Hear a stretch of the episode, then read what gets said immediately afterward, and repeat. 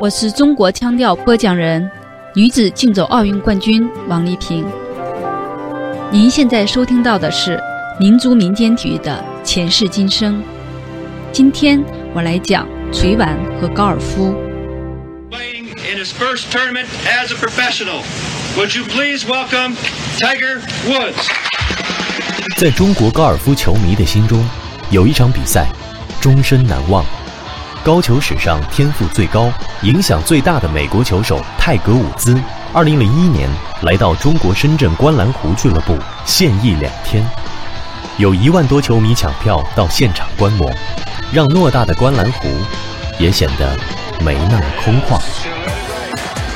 这个有四分之一华裔血统及五种族裔血统的神童，是高尔夫历史上第一个职业黑人球员。他只用不到三年的时间，便坐上世界第一的宝座，然后连续三百三十四周蝉联世界排名第一，成为最短时间实现高尔夫大满贯的最年轻球员。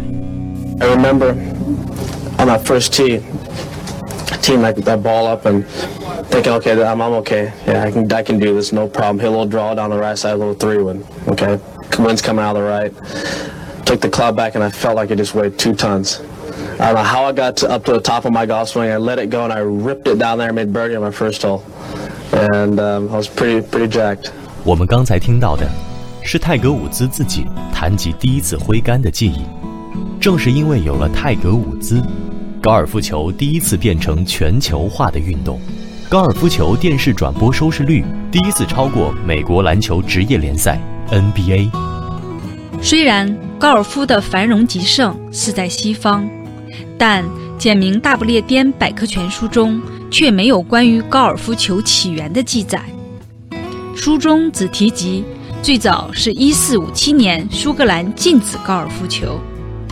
如果我们以一四五七年为起点，让时光继续倒回三百五十年，到中国宋朝，看看宋徽宗赵佶即位后，他在玩些什么？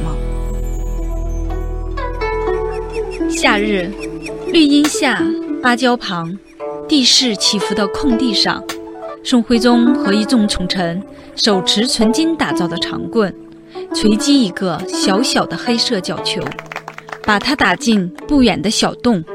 这样的游戏在宋朝被称为锤丸。顾名思义，锤者打也，丸者求也。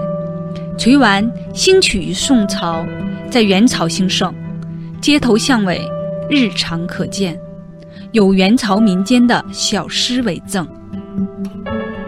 城间小儿喜锤丸，一棒横击落青毡。纵令相隔云山路，曲折轻巧入窝园。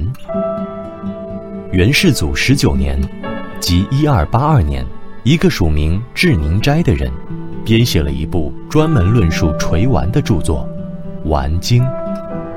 三十二章的《丸经》一开篇，就在集序中开宗明义：“择地平峻凹凸以制胜，拽肘运杖，机构收窝。”然后全面系统地记述了锤丸的历史、场地和器具的要求、比赛的规则以及击法和战术。这是迄今发现的中国最早的关于锤丸的历史文献。以油饼木勺接球，相连不绝。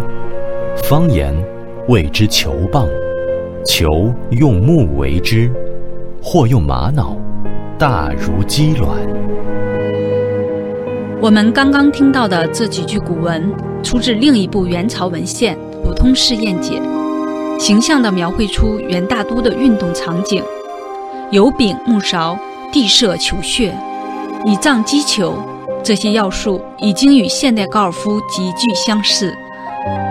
北京申奥期间，当时任国际奥委会主席的萨马兰奇先生到访中国，看到元代壁画《垂丸图》，图中画有很多球窝，以十步到百步为距，球窝旁插有彩旗，图中人物根据地势平峻凹凸，拽走运杖，将球打入球窝。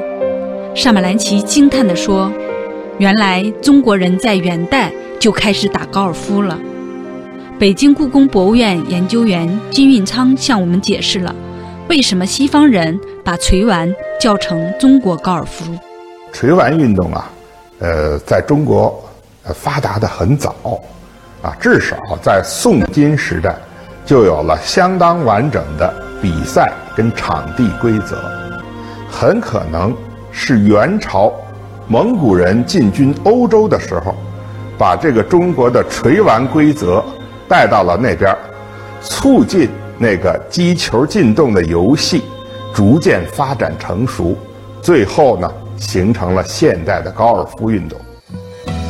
不管是古代的锤丸，还是现代的高尔夫，它们都有一个共同的运动特征，强调人与自然的和谐共处。所以，不光是古代中国、欧洲的罗马帝国，以及后来的荷兰、苏格兰、法国，都有这种击球进洞的游戏，都有类似高尔夫运动的萌发。随着元朝的版图扩张，锤丸传至欧洲多个国家，促进击球进洞，逐渐发展为现代高尔夫。